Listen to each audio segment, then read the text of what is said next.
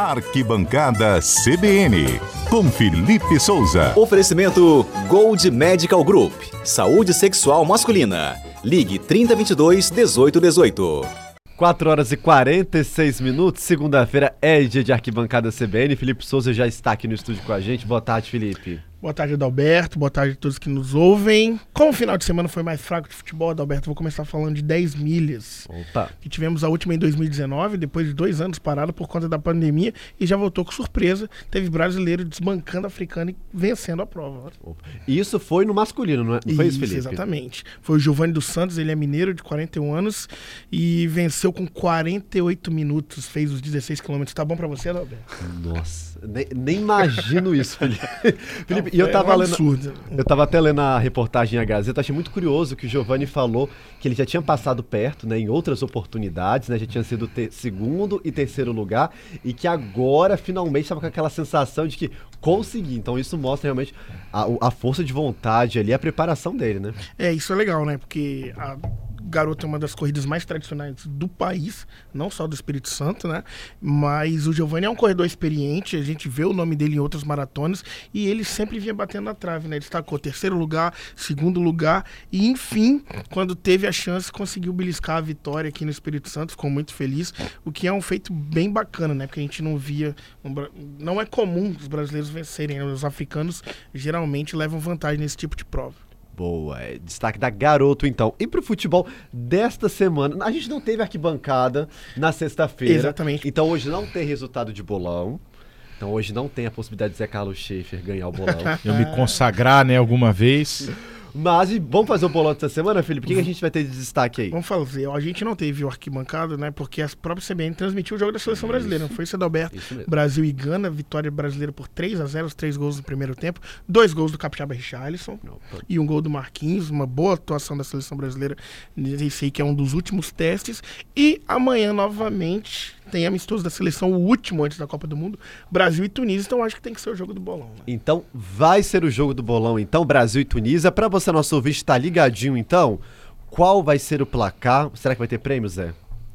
A dúvida, Vamos- a dúvida é que nunca quer calar, né? Estamos sempre buscando, né? Sempre buscando. Mas, Mas enquanto torcer. a gente não tem essa confirmação, os nossos ouvintes podem participar aqui por meio do WhatsApp. Vou pedir pra Patrícia só frisar pra gente qual que é o nosso número. 992-994297. Vamos abrir aquela exceção, Zé, hoje? Como a gente não teve arquibancada na sexta, Ah. então hoje vamos colocar cinco. Os cinco primeiros, pode ser, Felipe? Pode, né? Vamos, mais gente melhor. Então vamos lá, os cinco primeiros, mas enquanto os nossos ouvintes vão mandando, vamos começando por aqui. Zé, comanda aí.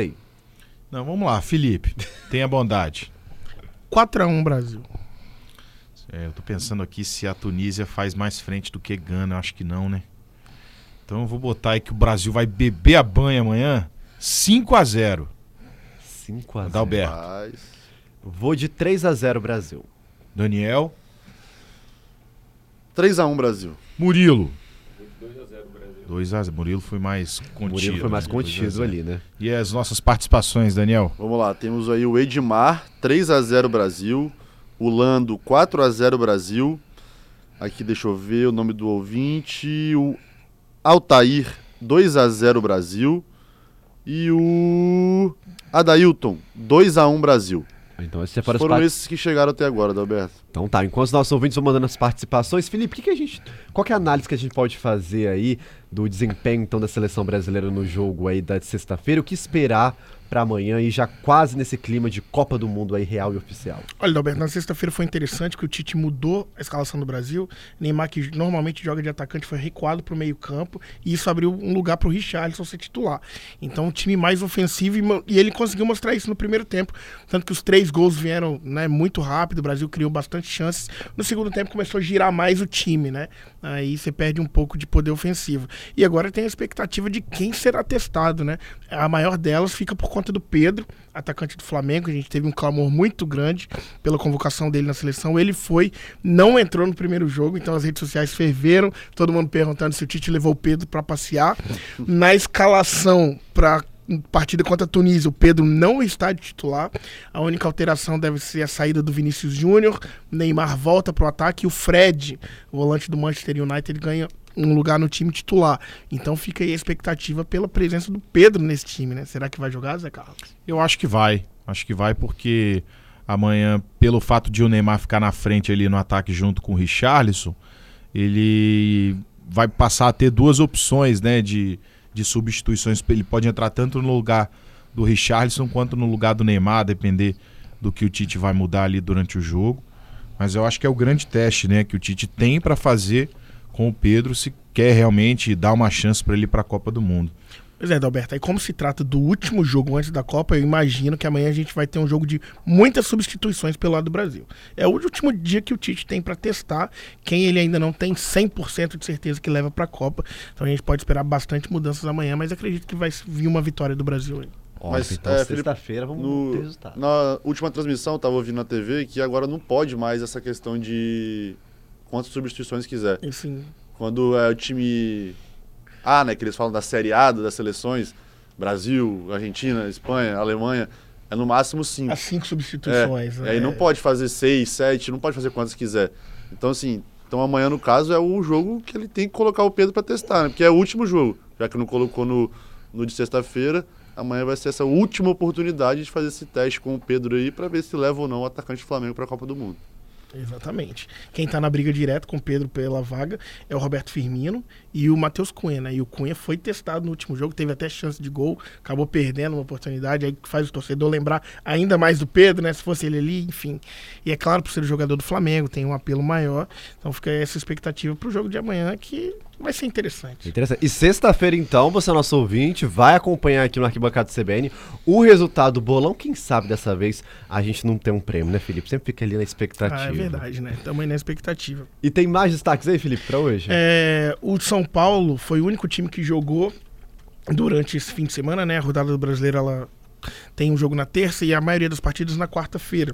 Mas como o São Paulo joga no sábado a final da Sul-Americana, o jogo foi antecipado e São Paulo venceu o Havaí por 4 a 0 uma goleada sem sombra de contestações e que leva o time embalado para essa final contra o Independiente Del Valle, final que acontece em jogo único em Córdoba. Então, temos aí um jogo importante no fim de semana e no meio da semana a gente tem a 28ª rodada do Brasileirão.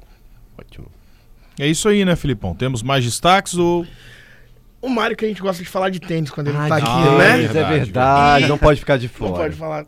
Hoje ele não tá com a gente, mas no- na noite de sexta-feira, então a gente não comentou, o Federer disputou a Lever Cup na partida de duplas ao lado do Nadal.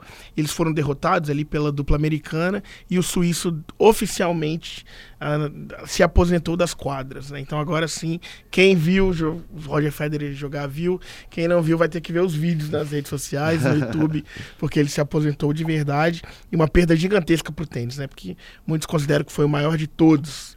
Eu acho que está na lista aí dos grandes campeões de Grand Slam. Não sei se é o maior de todos, né? Porque a gente tem uma, uma geração fenomenal com o Nadal, com o Djokovic, mas sem sombra de dúvidas, o mais técnico, o mais elegante, um- talvez o jogo mais bonito de se ver dentre os tenistas da última geração. hein? Ótimo. Concordo, viu? Né? No é- não é o maior de todos, oficialmente é o maior de todos para muita gente, né? Então, isso já mostra a dimensão do que foi o Roger Federer. É isso. Felipe, muito obrigado pela sua participação aqui com a gente. Sexta-feira, então, a gente tá de volta com o resultado do bolão desta segunda-feira, fechou?